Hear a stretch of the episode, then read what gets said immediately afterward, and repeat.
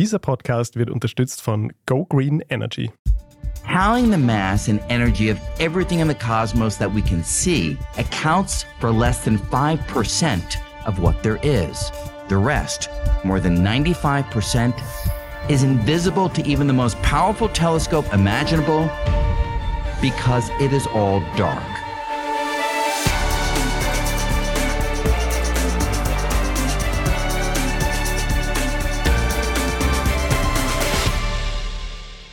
Willkommen bei Rätsel der Wissenschaft, dem Standard-Podcast über die großen Fragen der Menschheit. Ich bin David Rennert. Und ich bin Tanja Traxler. Wir beschäftigen uns jeden Mittwoch mit den ganz großen und ganz kleinen Mysterien in unserem Universum. Heute geht es bei uns um etwas ganz Großes. Wir besprechen die Frage, was eigentlich das dunkle Universum ist.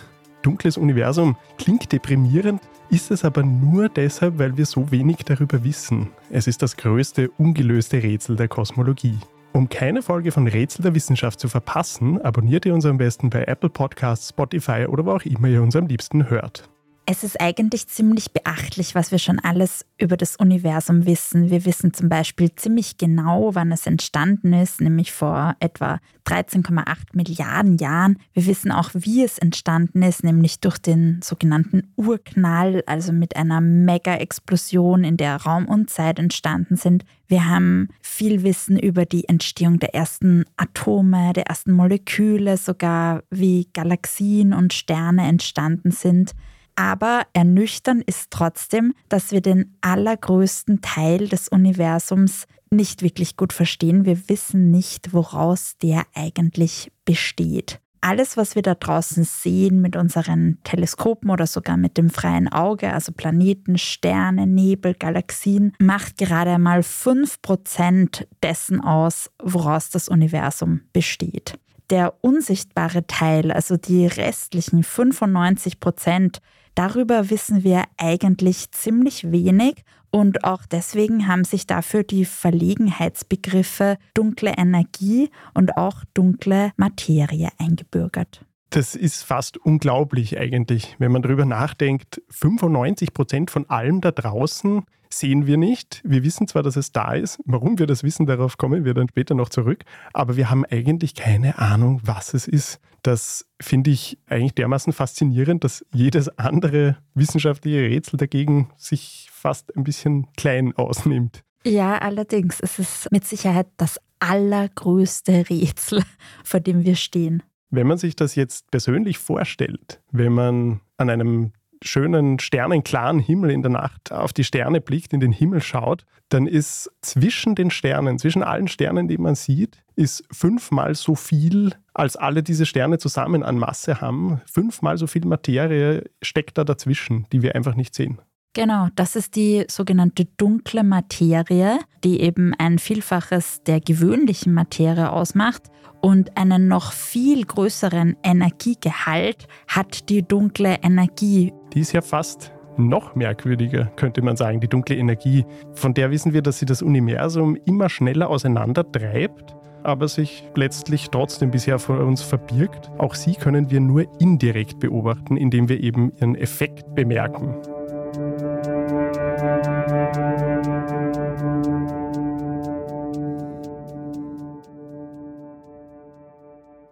Bleiben wir zunächst einmal bei der dunklen Materie. Wie können wir eigentlich wissen, dass es diese dunkle Materie gibt, obwohl wir sie nicht sehen können? Das lässt sich so erklären, dass wir auf die dunkle Materie durch indirekte Beobachtungen Rückschlüsse ziehen können.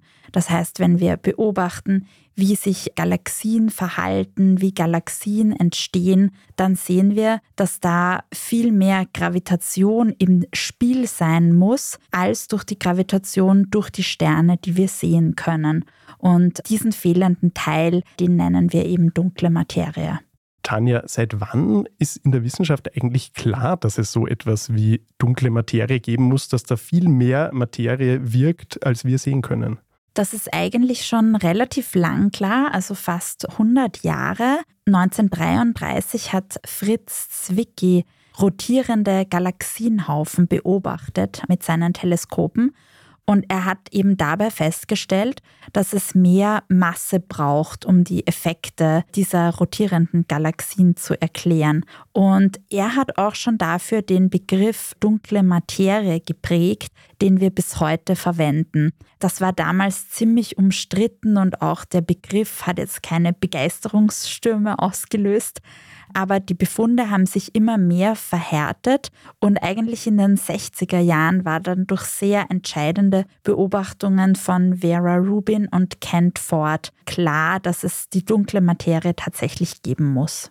Was haben diese beiden WissenschaftlerInnen beobachtet? Vera Rubin und Kent Ford haben viele Jahre gemeinsam Beobachtungen durchgeführt und eine sehr wichtige Beobachtung für die dunkle Materie ist im Jahr 1968 erfolgt. Da haben sie sich die Andromeda-Galaxie näher angesehen, also unsere Nachbargalaxie. Und Andromeda ist ja auch eine Spiralgalaxie, also so wie auch unsere Milchstraße. Und bei so einer Spiralgalaxie ist es eben so, dass es eine große Anhäufung von Sternen in der Mitte gibt. Also das erscheint sehr hell.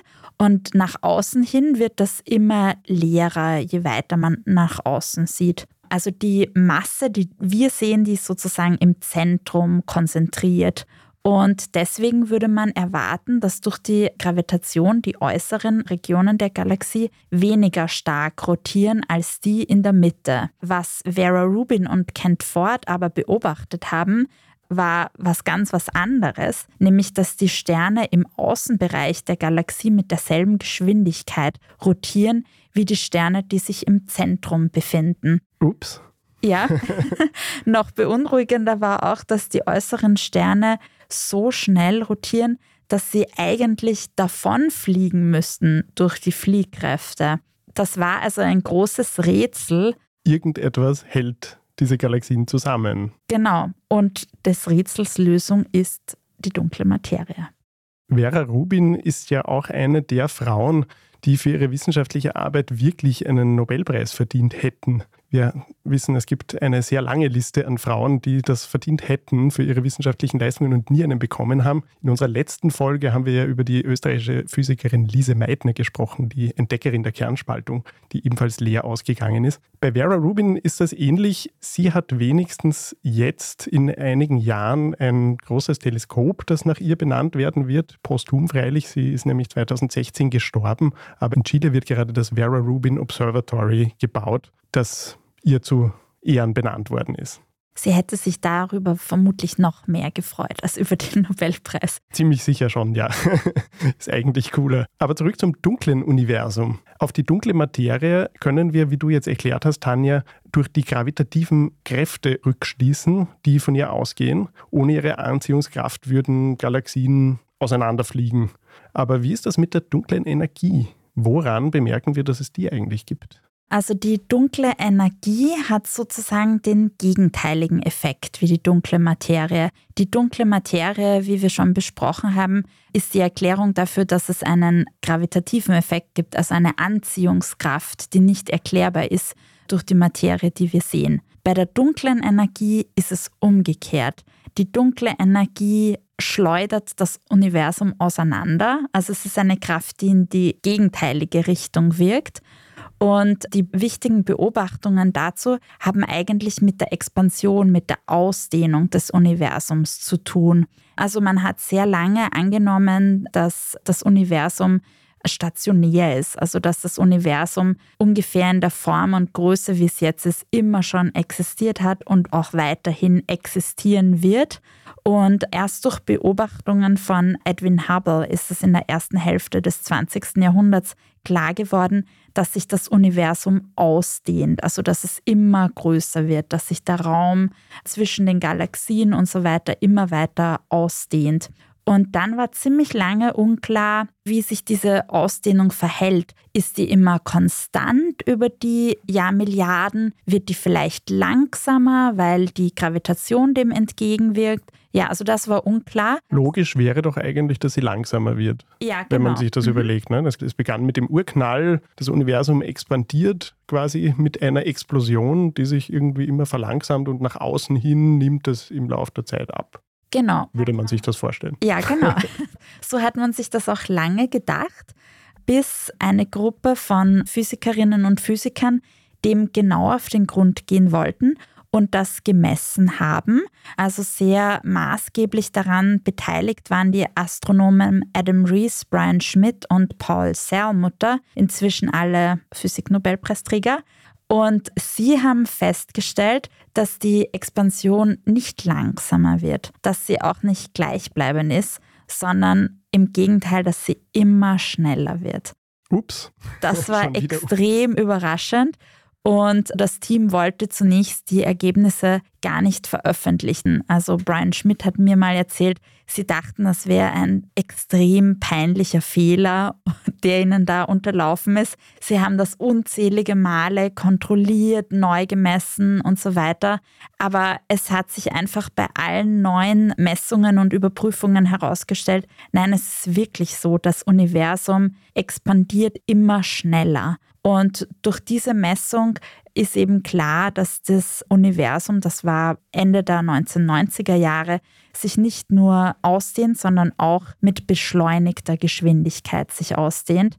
Und wie du schon gesagt hast, mit allem, was wir sehen, mit den Sternen und so weiter, würden wir das Gegenteil erwarten, um zu erklären, welche Kraft quasi dahinter steht, dass es zu dieser beschleunigten Ausdehnung kommt, ist der Begriff dunkle Energie geprägt worden.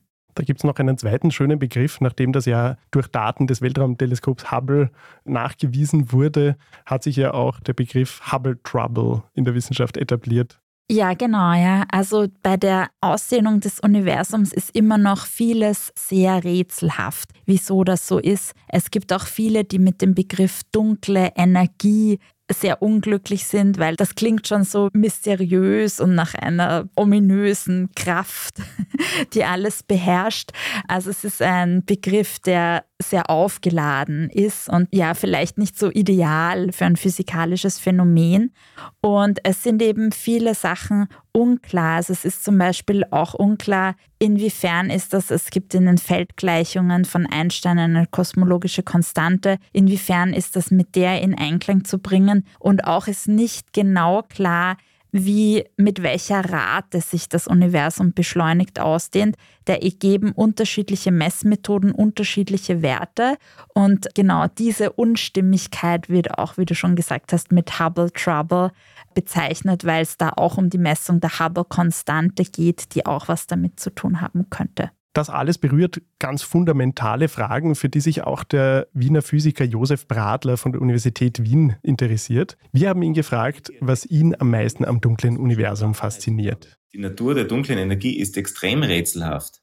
Ist es eine kosmologische Konstante oder hat dieses Phänomen, das die Ausdehnung des Universums antreibt, irgendwelche interne Dynamik? Ist sie ein Quantenfeld. Warum tritt ihr Effekt erst in der jüngsten kosmischen Vergangenheit zutage und nicht viel früher oder gar nicht oder später? Dazu muss man nämlich wissen, dass sich die relativen Kräfteverhältnis zwischen dunkler Energie, Strahlungsenergie und Materie an sich mit der Zeit ändern. Aber selbst vieles rund um die dunkle Materie ist rätselhaft. Hier ist es nämlich so, dass sich das kosmische Mengenverhältnis zwischen sichtbarer und dunkler Materie mit 1 zu 5 gerade nicht ändert und seit dem frühesten Universum so besteht. Aber dieses Verhältnis könnte leicht exponentiell anders sein. Eins zu einer Million oder eine Million zu eins. Dieses Rätsel selbst könnte aber ein Hinweis sein. Das Mengenverhältnis 1 zu 5 legt nämlich nahe, dass dunkle Materie und normale Materie im frühen Universum im Austausch gestanden sind und miteinander wechselwirkten. Und es sind gerade solche Ideen, die die Hoffnung befeuern, dass wir uns diese Wechselwirkungen im Experiment zunutze machen können, um dunkle Materie direkt zu beobachten. Bei der dunklen Materie gibt es also schon durchaus eine realistische Chance, dass wir, könnte auch sein, schon in den nächsten Jahren experimentelle Befunde haben, die uns eine Erklärung liefern könnten. Anders ist das bei der dunklen Energie. Da tappen wir noch viel, viel mehr im Dunkeln und da ist leider noch nicht so wirklich in Sicht, was da eine Aufklärung bringen könnte. Wie bei so vielen großen Fragen der Physik spielt auch bei dieser ein gewisser Herr Einstein eine Rolle. Was Einstein mit dem dunklen Universum zu tun hat, besprechen wir nach einer kurzen Pause.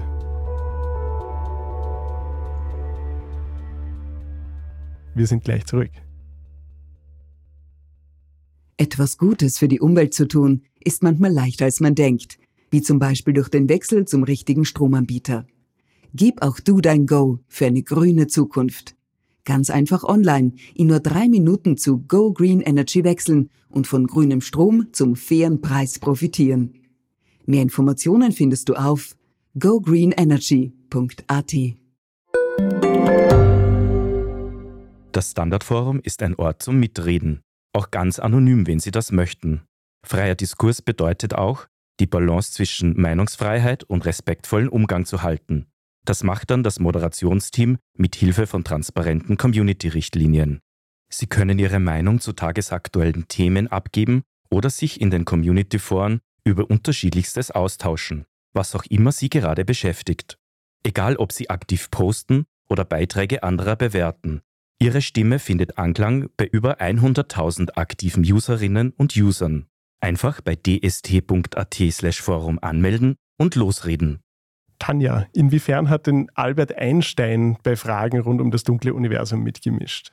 Das ist eigentlich eine ganz witzige Anekdote, die Einstein selbst auch als seine größte Eselei oder sein biggest blunder bezeichnet hat. Er hat da nämlich, was die Frage der Ausdehnung des Universums angeht, ziemlich herumgeeiert, könnte man sagen.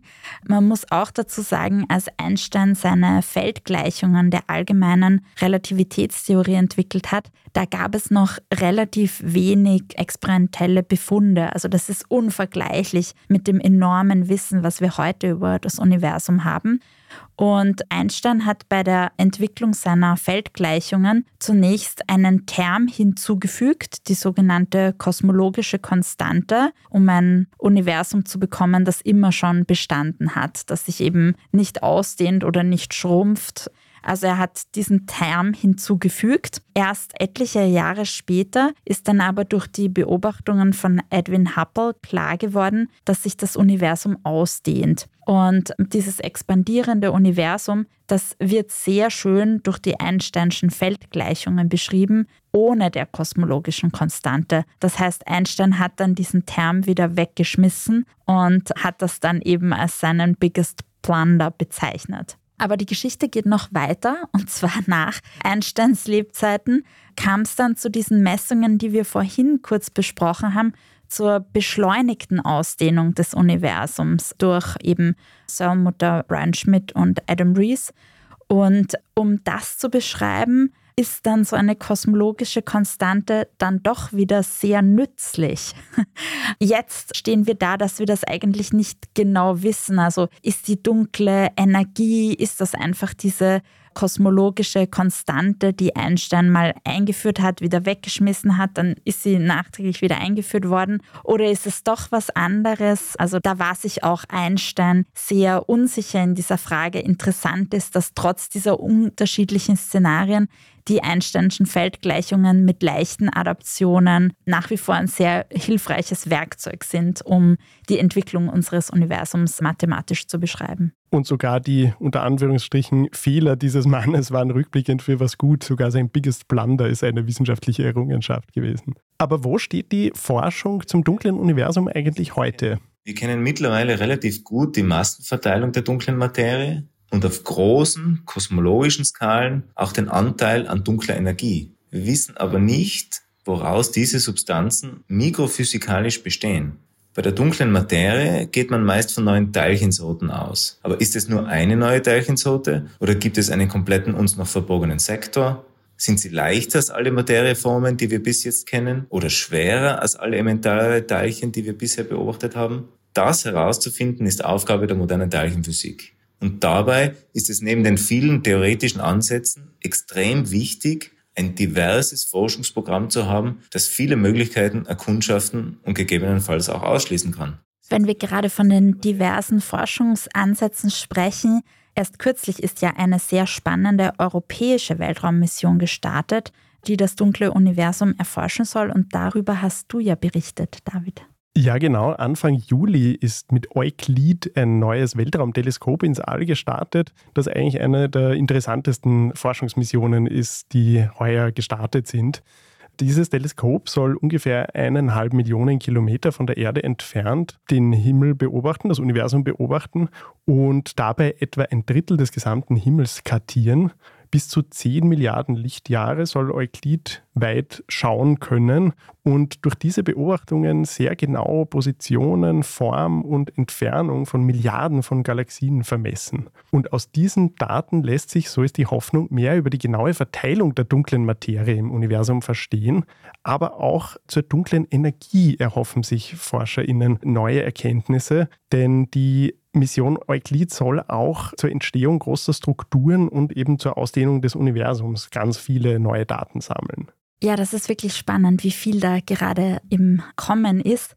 Überhaupt finde ich das ein sehr spannendes Forschungsfeld, weil gerade bei dieser Frage der dunklen Materie oder auch bei der dunklen Energie, da greifen Teilchenphysik und auch Astrophysik, also die Physik des ganz Großen und die Physik des ganz Kleinen, eigentlich ineinander, um gemeinsame Erklärungen zu liefern. Es hat auch in Wien erst vor kurzem eine riesige Konferenz zu dem Thema stattgefunden, die auch Josef Bradler und Jochen Schick von der Akademie der Wissenschaften und andere organisiert haben, wo über 400 Physikerinnen in Wien waren, um eben diese Frage zu diskutieren, wie bei diesen großen Fragen die Physik des Kleinen und des ganz Großen ineinandergreifen könnten. Ziel der Teilchenphysik ist es, herauszufinden, was die Welt im Innersten zusammenhält.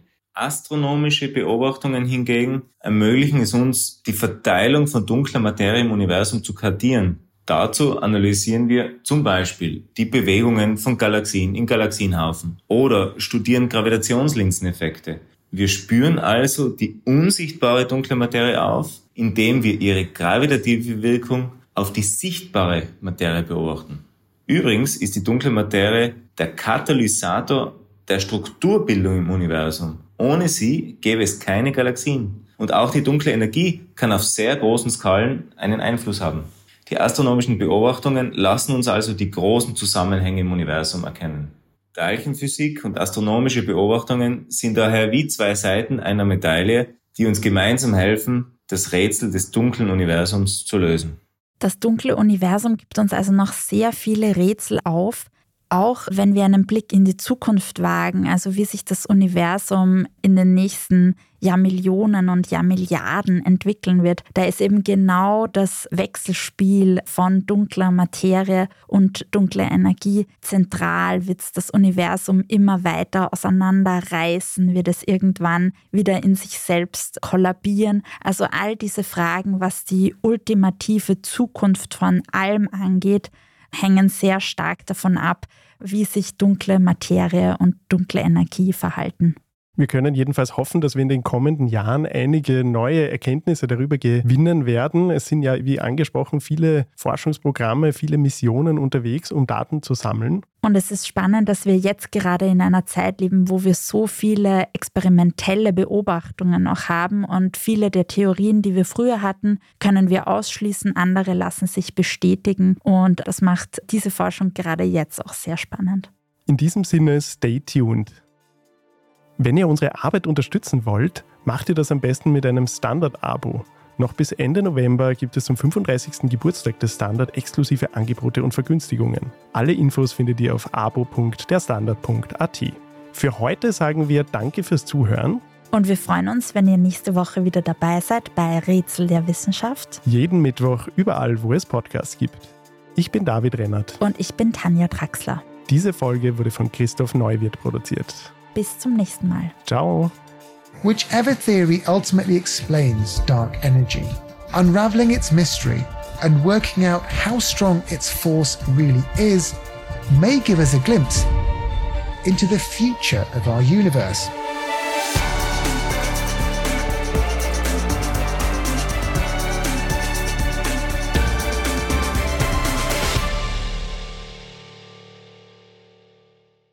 Etwas Gutes für die Umwelt zu tun, ist manchmal leichter als man denkt, wie zum Beispiel durch den Wechsel zum richtigen Stromanbieter. Gib auch du dein Go für eine grüne Zukunft. Ganz einfach online, in nur drei Minuten zu Go Green Energy wechseln und von grünem Strom zum fairen Preis profitieren. Mehr Informationen findest du auf gogreenenergy.at.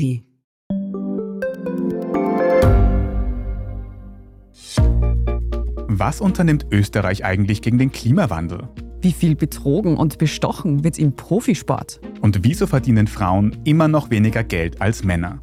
Ich bin Margit Ehrenhöfer. Ich bin Tobias Holub. Wir stellen die brennenden Fragen unserer Zeit. Und die Standardredaktion liefert Antworten. In Thema des Tages von Montag bis Freitag um 17 Uhr, überall, wo es Podcasts gibt.